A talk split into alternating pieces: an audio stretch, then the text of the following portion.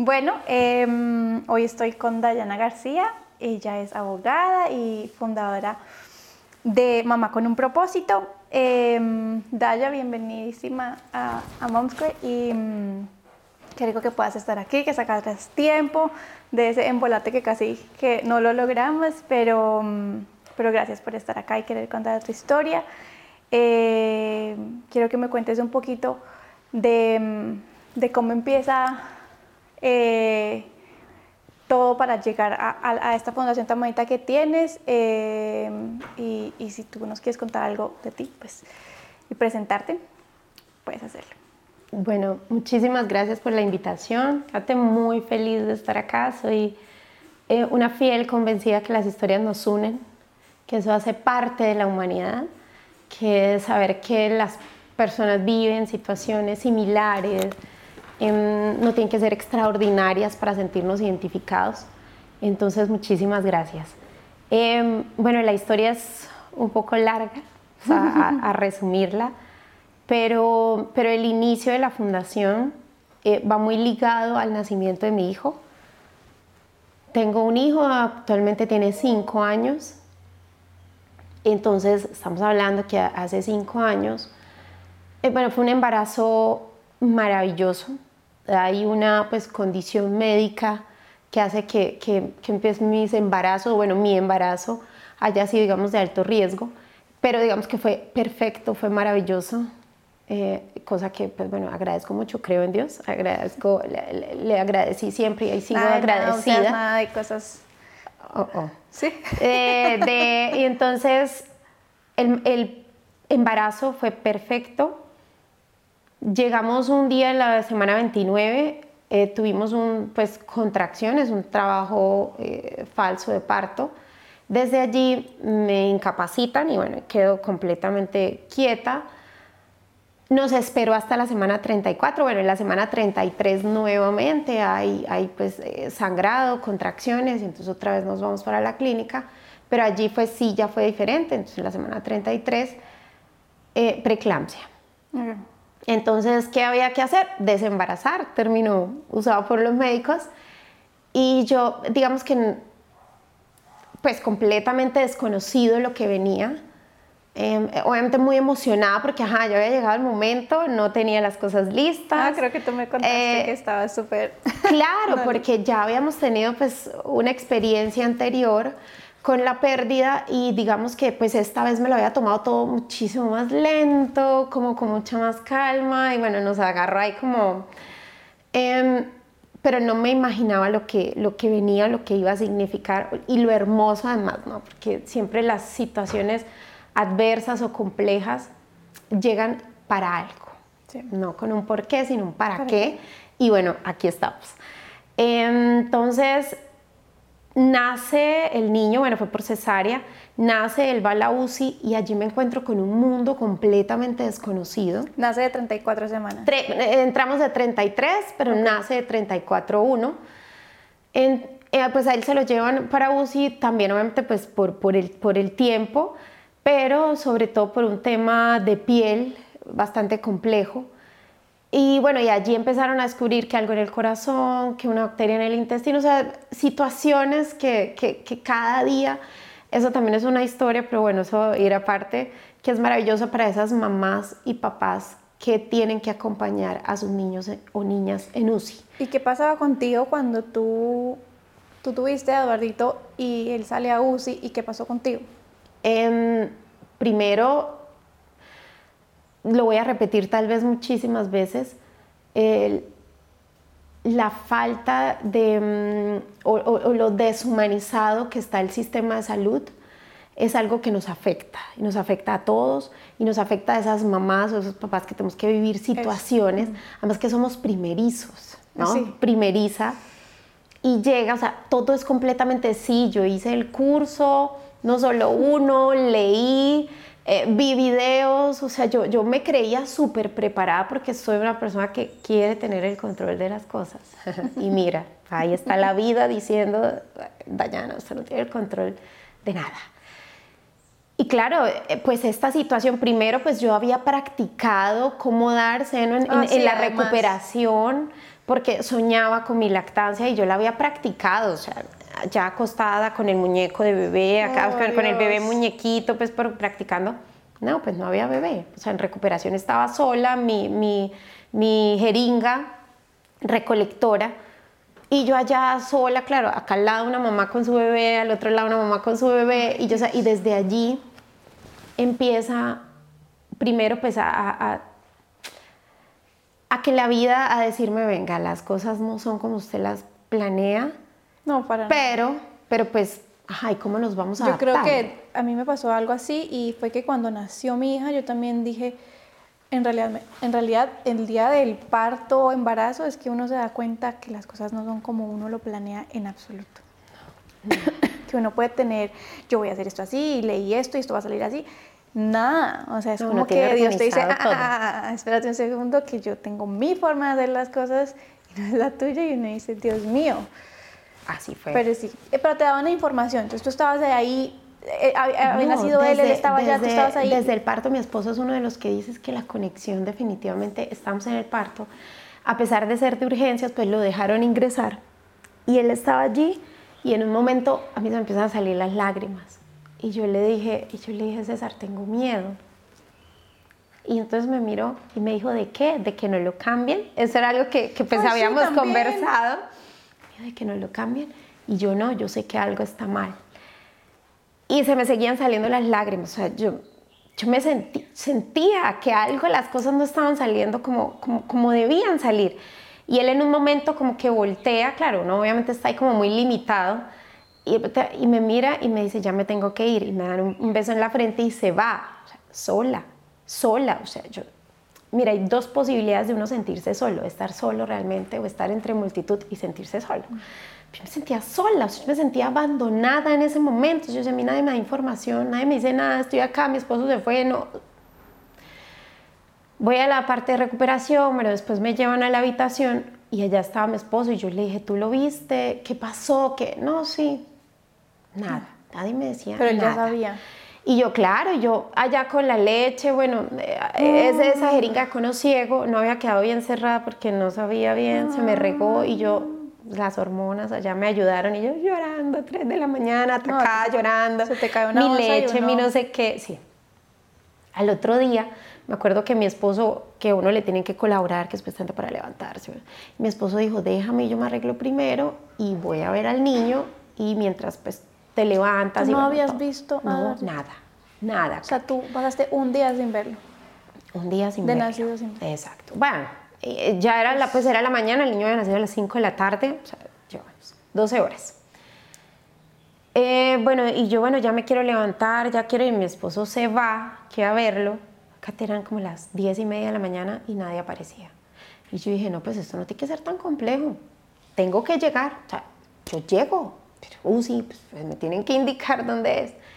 Y yo que voy a salir y llega alguien de la clínica y me dice, hola, yo soy la jefe, eh, venimos a hablar de lactancia, sobre todo pues en estos casos que no se tiene al, al bebé, pues que no hay estímulo, eh, pues para que practiquemos la extracción manual, para que todo, bueno, listo, entonces ya y ella, como era mi intención, pues la- el tema de la lactancia, pues ella me entretiene un poco más.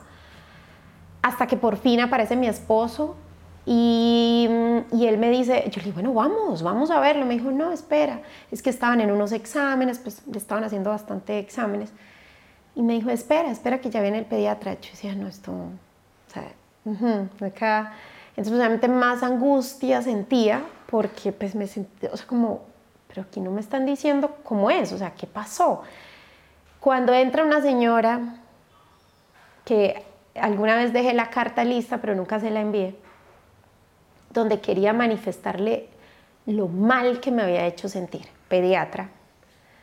Y ella abre y dice, hola mamá, mi nombre es... Em, me dice, vengo por petición de tu esposo, de papá. Vengo a decirte que tu niño no nació bien, tu niño nació con una condición severa de piel, eh, no cierra sus ojos, no tiene cejas, no tiene pestañas, eh, tiene un... Mira, fue una baldazo cosa que yo sentí, un, un calor, o sea, yo, yo me acuerdo que yo Ah. estaba sentada en una silla Rimax, claro, pues fue César y yo en la silla Rimax y yo, ¿te quedó claro, mamá? Y yo, o sea, así tal cual la estaba mirando hacia allá. No. Yo le dije, no, ah, no, no entiendo nada de lo que me está diciendo. No, pues yo vengo acá por petición de papá y yo. Y yo miré a mi esposo y mi esposo llorando.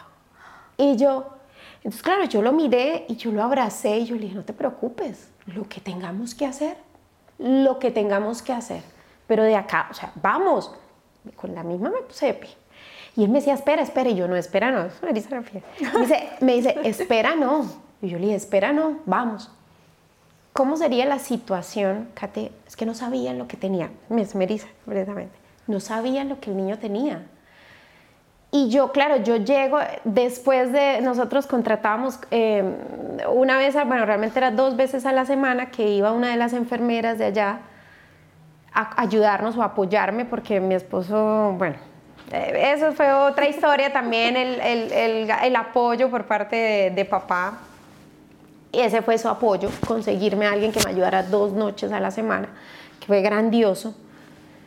Y ella me cuenta, ella me dice, cuando todos la estábamos esperando. O sea, estábamos esperándola porque nos imaginamos que cuando usted viera al niño, o sea, usted iba...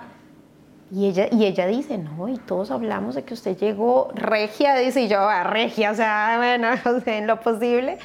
Pero yo estaba em, em, empezando que siempre he creído eso, que, que, las situaciones adversas tienen algo que enseñarnos. No estoy diciendo que, que me pasó algo adverso y, ¡ay, qué dicho! Pues obviamente no, pero yo, bueno, vamos a ver qué es. Claro, esa señora me había preparado para yo ver allá la peor de la situación.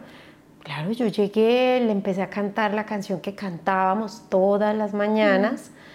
Eh, obviamente no estoy diciendo que fue dicha en ese momento, después de, de, eso, cuando ya caigo como en cuenta, me da muchas ganas de llorar.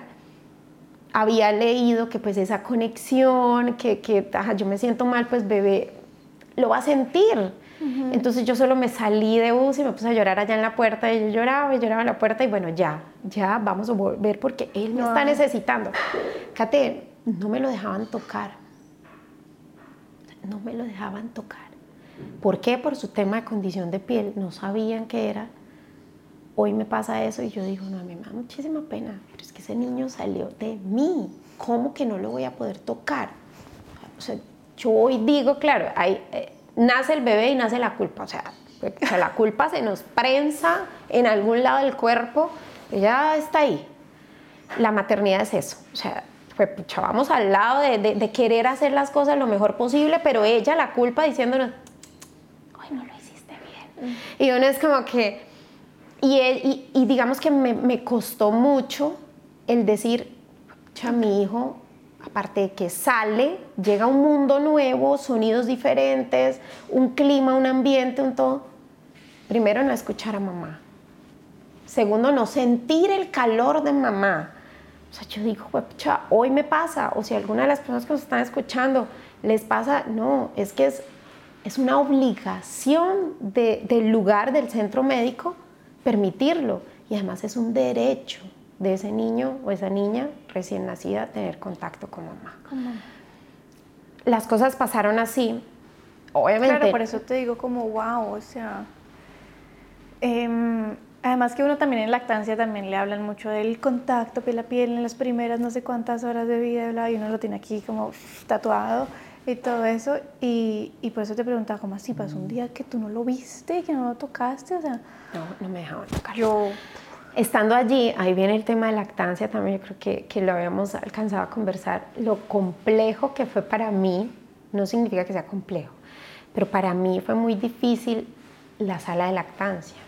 Es decir, allí habían cinco, seis, ocho mujeres, todas con los senos descubiertos, y yo sé cómo, y aquí uno no se tapa, no, es un salón, todas las sillas y Ajá, cada quien se sienta ahí, se levanta, extrae, porque es la única leche que le permiten a uno, pues que le reciben en el lactario, se llama.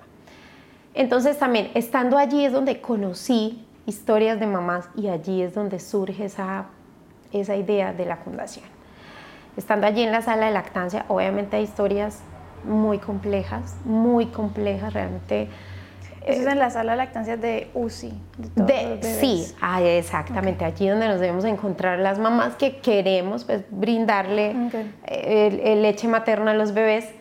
en esta sala que uno tiene la posibilidad de conversar con muchas mamás, logra uno enfrentarse a lo complejo, o sea, realmente somos privilegiados. Somos muy, o soy, lo, lo hablo desde, desde, desde mi punto, pero soy muy privilegiada a pesar pues, de las situaciones adversas. Pero la posibilidad de mamás que llegaban desde la primera ronda a las 7 de la mañana, pues tenemos que estar a las 7 allí, o sea, llegar desde las 6 y media, mientras nos ponía que el gorro, que el tapabocas, que el lavado de manos, que todo. Y hasta las 5 de la tarde, que era la otra ronda, la ronda final de pediatría, mamás sin ningún alimento, mamás sin almuerzo, mamás, situaciones Pero tú te tenías que quedar todo el día ahí. No, uno no se tiene que quedar. Yo, mi esposo a las 12, o sea, tipo horario de oficina, llegamos a las 6 y media, Ah, entrábamos los dos, nos preparábamos, escuchábamos al pediatra.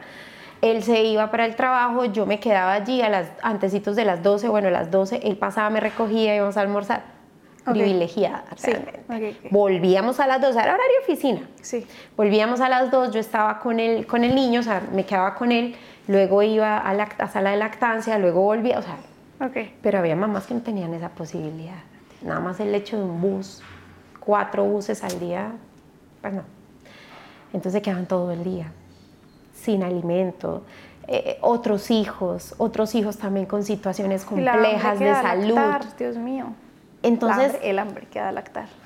El hambre, o sea. Total. El No, hambre, el cansancio, es- todo, La sed, todo.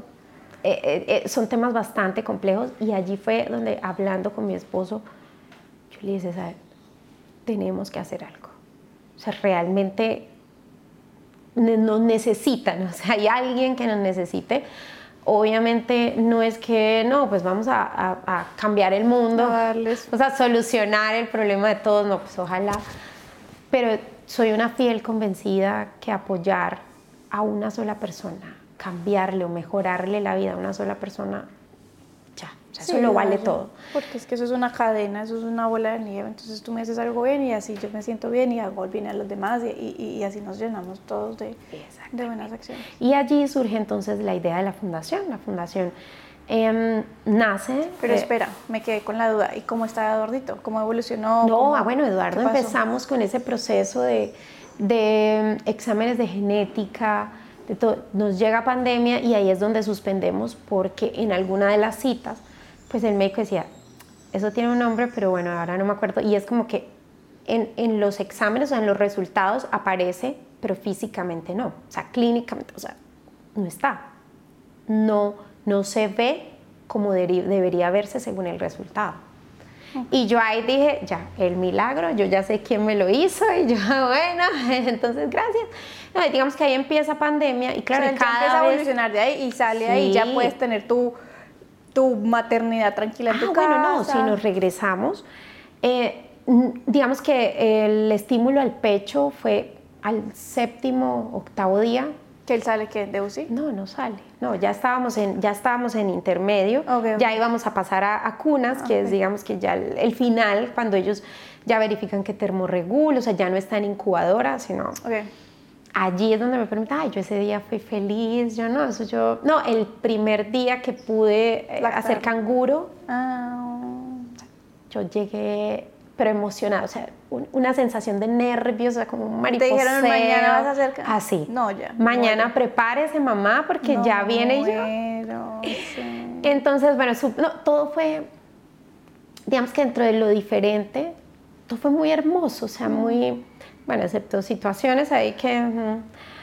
Pero, pero digamos que también aproveché todo ese primer momento de cada cosa. O sea, no fue como, venga, le entrego y resuelva. No, yo tuve tiempo para verlo, para cambiarle primero pañal, para luego eh, eh, canguro, luego, luego, entonces el pecho, luego, luego cambiarlo, porque entonces ella usaba ropita cuando ya estaba en cuna, y luego, luego, el- la segunda vez que na- él nació dos veces, el día de la cesárea y el día que me lo entregan para yo irme a casa. Una de las cosas complejas para las mamás y papás que lo vivan es salir de la clínica y salir sin el bebé, sin la niña, sin el niño. ¿Y tú saliste sin edad? Claro, Ah, porque claro, a mí me dejan una sola Claro, noche, sí, sí, él duró sí. 15 días allá. La primera noche, claro, yo me levantaba en la noche a extraerme yo lloraba, lloraba, lloraba. Pero bueno, lo, lo, maravilloso fue que, claro, él empieza entonces a evolucionar, a evolucionar, cada día era, esto es un día, un día avanza y al siguiente te dicen suspendimos alimento porque le estamos por una bacteria en el intestino y, ajá, y yo como que bacteria o, o ya, ahí fue. O sea, yo decía, no, esto no, como que no va a funcionar, o sea, siente uno mucho temor constante, cualquier llamada, o sea, ellos le dicen a uno, no apagues el celular, el celular debe estar encendido, cualquier momento te llamamos, y uno es como, Dios esa tensión, esa angustia de, de, de, qué puede pasar, pero ahí es donde viene el tema, o sea, tenemos que buscar ese, ese apoyo, sea de la pareja, si no tenemos pareja, pues de mamá, papá, algún amigo, alguna amiga, algún familiar, alguien, alguien que nos apoye porque constantemente debemos buscar estar positivos. Pase lo que pase. Uno a veces dice, pero pues ¿cómo? ¿Cómo hago? ¿Cómo me esfuerzo por...? Ajá, no estoy diciendo que no pueda uno sentir. Pues siéntalo, llórelo, si tiene que llorar, llore. Pero, pero en el momento del contacto, pensemos que lo mejor está pasando. Agradecer por cada pasito que van dando. Y entonces es allá, en ese lugar donde nos enfrentamos a venga, yo tengo la posibilidad de comprarle, claro, a mí cuando ya le hacen interconsulta y va la, la dermatóloga pediatra, dice, mira, lo recomendado es esto, esto, esto, pues yo salí de una vez a comprárselo, pero pues tengo la posibilidad, pero ¿cuántas personas no? Entonces, allí... Claro, y tú ya escuchabas las historias de esas señoras allá y tú decías, pucha, yo salgo de mi casa acá a almorzar o a cenar y estas señoras aquí contándome esto, uno se siente mal, o sea pésimo. O sea, mejor uno no dice nada porque van a decir, ah, esta, a lo que vemos ahorita que antes de, antes de empezar a grabar, como que pues ellas van a decir, ay, sí, súper duro. No, pues para esta señora no es duro porque esta señora sale y se almuerza súper rico en no sé dónde y va a su casa y tiene la niñera y no sé qué, pero pues... Y, y eso es algo que es supremamente importante. No debemos sentirnos mal nunca de estar mejor que otra persona. ¿Sí? porque ahí viene otra vez entonces la culpa. No, pero mira esta persona, pero yo, ay, pero, pero claro, no, pues a mí, pero yo por qué me siento triste si es que a mí no me toca tan difícil, no, espera. Cada historia es única. Ahí fue donde con mi esposo, entonces pues ahí surge eh, Fundación Mamá con un propósito. El objetivo ¿Y tú le dices como, ¿qué hacemos? Hagamos fundación como para recoger fondos y donarlos, para... Como... Estábamos conversando y entonces yo me acuerdo que yo le decía, César, es que algo que nosotros podemos dar sin que nos implique de pronto, no, pues, dinero, eh, pues constantemente sacar pues un valor para todas las cosas que necesitan, pues tampoco es, como viable. Pero entonces yo le digo, ah, pues si los dos somos abogados, sí, aquí podemos brindar.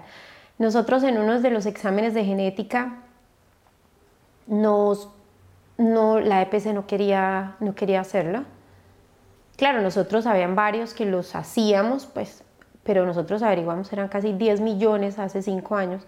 Y yo le a mi esposo, yo no, es que si nos están ordenando, la EPS debe hacerlo. ¿Por qué? Claro, a hoy, a hoy el niño pues físicamente no lo requiere de esa manera como, como tan urgente como allá hace 5 años. Y yo nos tocó con tutela.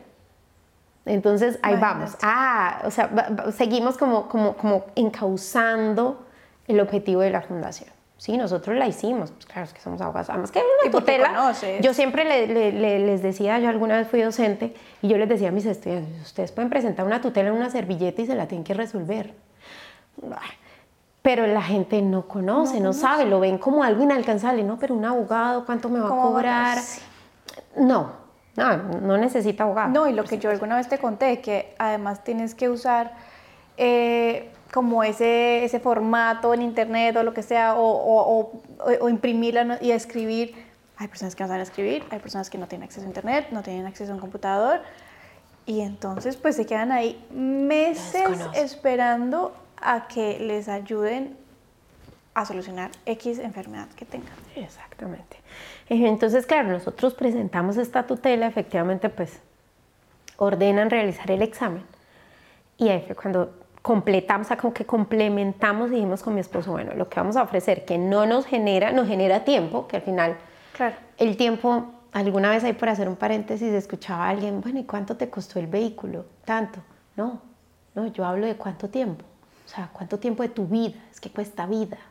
¿Mm? El tiempo es eso. Pero no era como que saquemos de la cuenta, saquemos, destinemos un rubro para... No, era tiempo. Pues es lo que podemos vale, nosotros. Vale mucho más que. Claro, claro, Pero era lo que nosotros podíamos ofrecerle en ese momento. al mundo. Entonces, se nos facilitó, digamos que el objetivo principal de la fundación es el apoyo jurídico, sigue siendo el apoyo jurídico o el apoyo legal ante cualquier actor. Actor, estamos hablando de PS, cualquiera. Cualquier situación que digamos que bueno, en ese momento era para las familias cuyos niños nacieran con alguna enfermedad huérfana, malformación o alguna condición en salud eh, que afectara su calidad de vida. Entonces, digamos que ese sigue siendo el objetivo principal en, en, los estatutos, en, en la Cámara de Comercio. ¿Pero a quién quieres ayudar? No, son niños, niñas, adolescentes, o sea, digamos, niños, niñas, adolescentes con condiciones de salud, con alguna condición de salud, enfermedad huérfana. Digamos que nosotros empezamos este trabajo, Kate, es duro encontrarse con casos donde no lo lográbamos. Había niños que necesitaban traslados, obviamente estamos hablando aéreos, con ciertas condiciones especiales pues de UCI, de, y no lo lográbamos, porque en esas situaciones cualquier hora es vital. O sea, una hora, no es que mañana, no es que mañana no, pero falleció hoy en la noche. Entonces, claro, nos enfrentamos y, decíamos, pucha, que, o sea, nos frustrábamos, qué impotencia, que...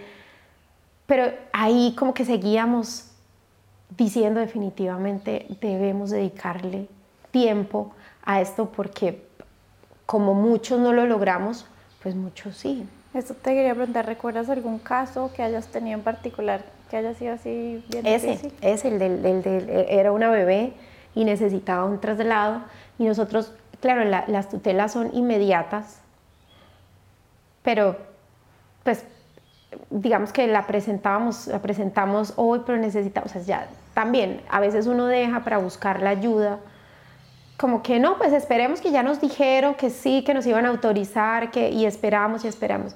Y es que hay situaciones, Cate, de vida que no dan espera. O sea, que cualquier minuto, cualquier minuto es, y esa bebé, ah, bueno, y necesitaba el traslado. Alcanzamos a presentar la tutela, em, pero bueno, no, no, no lo logró, falleció. Entonces son cosas que uno le van quedando, claro, ese fue el primero y es el que queda marcado. O sea, el primero que no lo logramos, que no lo mm. logramos y, y, queda marcado, queda ahí, queda ya por siempre en el recuerdo, porque, mm, porque vamos, o sea, pero ¿por qué tenemos que esperar a presentar tutela? ¿Por qué tenemos que rogar? ¿Por qué tenemos...? Sí, que es que hay muchísimos casos así, que hay muchos niños, que hay muchos... Pero es que cada niño es valioso para alguien. ¿Qué ha sido lo más difícil de, de, empezar esta fundación? Em, primero, bueno, nosotros, eh, eh, esto digamos que es difícil para mí en el sentido de, yo creé una, una cuenta en Instagram. Ah, bueno, e, esa es otra historia también. Em, porque yo quería darle como, como publicidad, ¿sí? A la fundación, para que supiera, para que alguien que necesitara, pues muestre, a ver, pues, busquemos a ver si ellos me pueden ayudar y empezar a darle como esa publicidad porque no soy muy dada a las redes, no soy muy dada como a las historias, como a publicar, como a ser muy constante con esto.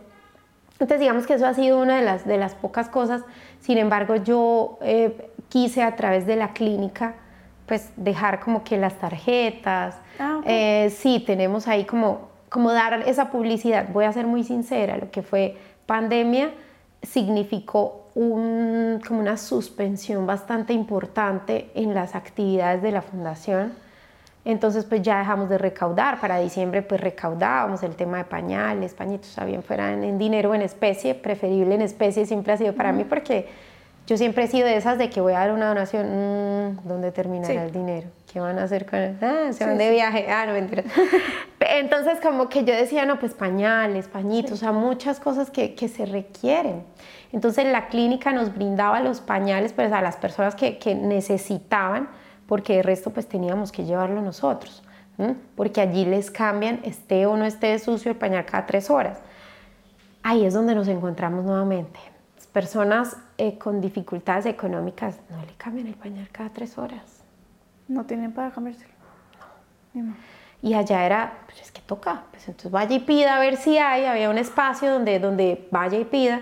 y uno otra vez volvemos a la misma, o sea, son situaciones, todos podemos decir, ven, el sistema de salud en Colombia cómo es, no, pues regular, y, y hablamos de pronto de cómo nos ha ido, pero, y, o de pronto lo que hemos escuchado, bueno, pero ya enfrentarse uno allá, o sea, eh, ver la situación de, de frente, es donde uno dice, no, esto necesita, y hay gente que necesita de verdad ayuda. Listo, uno dice un pañal, pues bueno, así sea de tela, antes usaban de tela, bueno, listo, no, no viene siendo lo más complejo, pero esa situación, un medicamento, que oxígeno, o sea, qué cosas que la EP, no, pero la EP se la da, ajá, sí, ¿y cuánto tiempo se demora? Eso iba a decir, ¿y cuánto tengo que esperar para que me den eso? Si es que es vital, es que estamos hablando de mi hijo, ah, que muchísimos niños fallecen, sí, pero yo no puedo, yo, eso es lo que le pasa al sistema, que ya se convierte, o sea, ya se... Tan normal. ah, ¿cuántos niños mueren al día? No, muchos, pero es que es el mío, o sea, es, es, es, es tal vez mi anhelo, es Sí, hay algunos que dicen, no, sí, pues que ya tiene tres, cuatro. Ok, pero es un niño, es una niña, es alguien que requiere. Es un ser humano. total. Daya, y, y bueno, hablamos de, de los, más, los casos más difíciles que tuviste en la fundación y qué has logrado con la fundación. Yo sé que se paró un poquito por la pandemia, pero ¿qué, qué, lograste, mm. digamos, en la fundación? Digamos que el punto principal, y creo que también lo vamos a hablar, eh, la vida se ha encargado de mostrarme, Dios, detuve yo con el, con el tema de pandemia, me han pasado varias situaciones que me han hecho decir, oiga, usted tiene que continuar. O sea, eso es algo que usted no puede dejar a un lado, que tiene que seguir y por eso de verdad estoy muy agradecida con este espacio. Eh, cualquier persona que nos escuche, que sea el que necesite o que sepa de alguien que necesite, pues vamos a dejar como los datos para, para poder eh, el contacto. Revisamos el caso, miramos si necesitamos acudir a alguien más, a otra, a otra entidad, a otra institución, si se requiere la tutela. Em, Hay algo importante que tú me habías dicho y es dejar claro que el, que el grupo de personas que quieres ayudar eran los que me decías niños, niñas, familias, pero también personas de bajos recursos. Ah, claro, bueno. ¿Estás limitado a eso o no, digamos que el tema de, eh, pues inicialmente, acabamos a algo. Em, si mi hijo necesita una intervención y es alguien pues que tenga los recursos, probablemente lo va a pagar particular, digamos, pues, o a través de su prepagada, y si la prepagada no, pues lo va a gestionar ante la EPS, y digamos que tienen la forma, sin embargo no significa que si necesiten el apoyo, pues claro que estamos allí Tal vez como una asesoría, por ejemplo. Sí, claramente. pero, pero pues hay personas que por más que quieran, pues no se puede. No, no tienen cómo. Entonces allí es donde, digamos que nos dedicamos a estas personas que realmente no tienen ni los conocimientos, ni la posibilidad de pagar, ni la posibilidad de buscar una asesoría de un abogado, aunque vuelvo y digo, pues para una tutela, por ejemplo, no se necesita abogado a, lo largo, digamos que de la creación al principio, pues yo contaba con apoyo de pronto de alguna otra amiga o compañero, sí, como que también se había unido por el tema de pandemia, pues como que dejamos allí.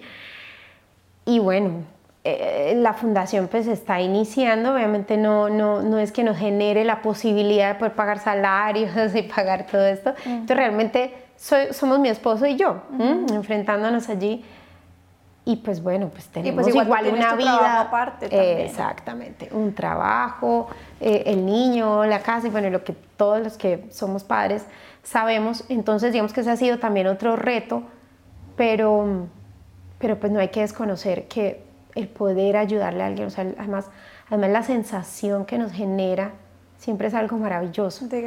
Entonces es como, como que gratificante, además, pues hay que servir, hay que dar un poco de lo que ya la vida, Dios, el mundo, el universo, lo que sea que creamos, nos ha dado. Entonces, como que volvemos otra vez, me encanta esta posibilidad de, de poder retomar, de poder recordar el por qué. Eh, eso pasa como cuando uno está en el matrimonio, que uno dice, pucha, me voy a separar, no sé qué. Vaya y mire el video, si se casó, vaya y mire el video, vaya y mire las fotos de cuando inició, ahí ya uno vuelve y recuerda todo y todo toma sentido. Lo mismo, lo mismo me está pasando, em, como volver a, recordar el por qué se creó y bueno, y estar al servicio.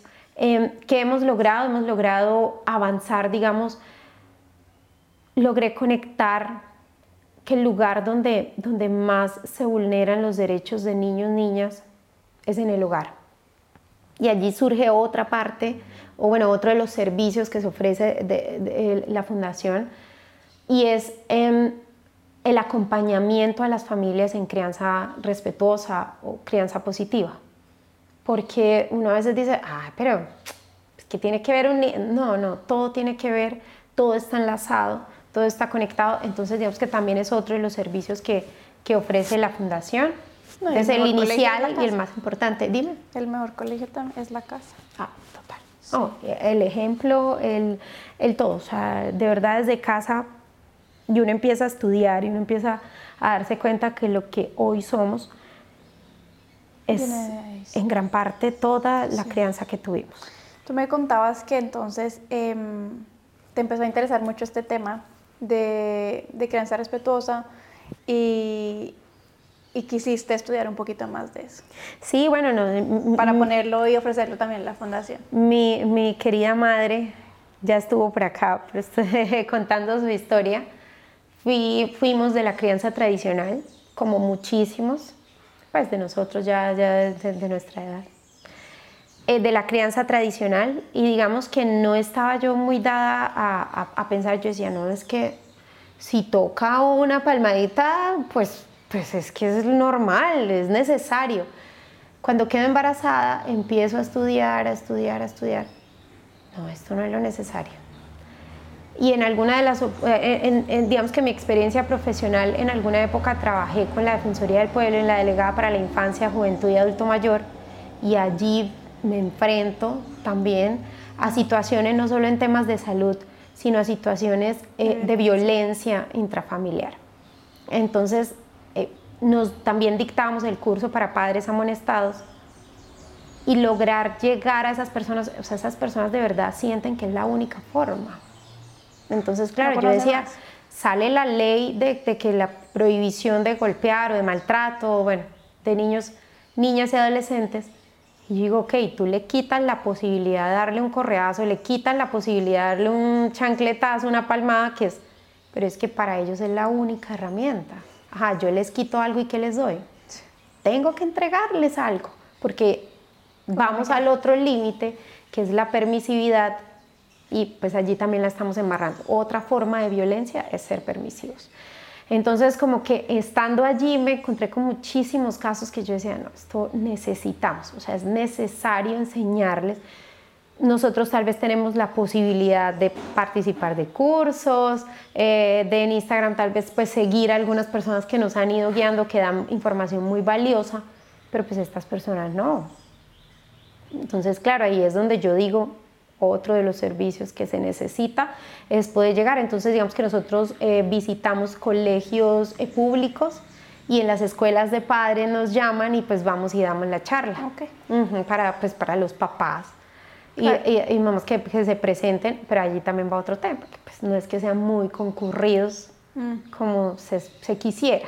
Sin embargo, vuelvo a lo mismo, llegarle a una sola persona es suficiente. Bueno, Daya, pues nada, gracias por venir, gracias por em, contarnos tu historia, por querer abrir también tu corazón, porque al final es tu historia, siempre lo digo, al final es tu historia y al final em, todo el que se sienta aquí a hablar conmigo eh, es valiente por querer contarle esto a muchas personas y, no es fácil ponerse ante las críticas, como hablábamos, las críticas y, el hecho de que van a hablar de ti, juzgar o lo que sea. Mm, es una linda historia la que tienes y es tu historia. Y qué bueno que, que con todo esto que viste que fue tan duro, puedas como sembrar algo bonito en los demás y que, haya, que hayas visto el para qué a lo mejor viviste esto. Eh, qué chévere que tengas una fundación, cuenta con, conmigo, con mi familia, en lo que necesites para la fundación, súper felices de apoyarte en lo que necesites y mm, vamos a dejar todos los daticos, correo, números, lo que sea, em, aquí para que las personas te busquen y, y bueno, no sé si quieres Ay, que sí, muchísimas gracias nuevamente por la invitación. Em, todas las historias, todas las personas vivimos situaciones que en ocasiones tenemos que vivirlas solos o solas. La fundación, digamos que no es que tenga pues un gran número de personas a, su servicio, sin embargo, alguna vez alguien me contactó y me dijo, ven, es que hay una mamá que perdió su bebé, o sea, nació y murió, dijo, ¿ustedes qué tienen? Y yo no, pues así como que el supergrupo de apoyo no es algo que me gustaría, eso es algo que no, no, no, lo he logrado porque no es que haya trabajado pues buscando las personas, pero sí me gustaría que Colombia no, no, no es muy dado a esos grupos de apoyo, en otros países pues sí se ve para todo, hay grupo de apoyo para todo, ¿verdad? Eh, entonces creo que podernos unir, podernos, así sea solo alguien que nos escuche, es valioso, es importante. Sí.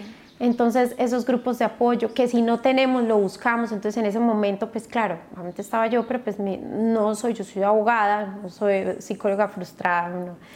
Pero entonces buscamos un psicólogo que quería prestar pues también su servicio, obviamente de manera gratuita, para esta mamá que lo único que necesitaba era eso. Ahora se me ocurre eso, que puede ser también una sola, una invitación a las personas que necesiten de ti, sino a las personas que también quieran. colaborar. Ay, maravilloso. Que quieran unirse y decir como, oye, yo tengo conocimiento en esto, también soy abogada, o soy abogada especialista en esto, y también súper, me, me, me encantaría poner como mis servicios a tu... Claro que sí, bienvenidos, bienvenidos. Psicólogos, psiquiatras, em, ah, terapeutas, ah, de verdad que la necesidad, pues no, es que estamos diciendo que no tiempo completo, gratis, eso no, no funciona. Eh, pero sí de pronto que nos puedan decir, no, mira, una hora a la semana. Ah, eh, de verdad, de verdad que cualquier cosa ayuda. Y lo mismo para quien necesite, que es algo que yo no haya dicho dentro de los servicios o que encuentren ustedes en la página, Em, lo buscamos. Lo buscamos porque pues para eso estamos, somos, debemos ser red de apoyo porque cuando lo hemos necesitado pues tal vez hayamos encontrado o no y de allí la importancia de decir, si he tenido red de apoyo, qué valioso. Y si no la he tenido, ok, vamos a hacer lo que nos hubiese gustado tener. Gracias, Daya. Muchísimas gracias, Kate.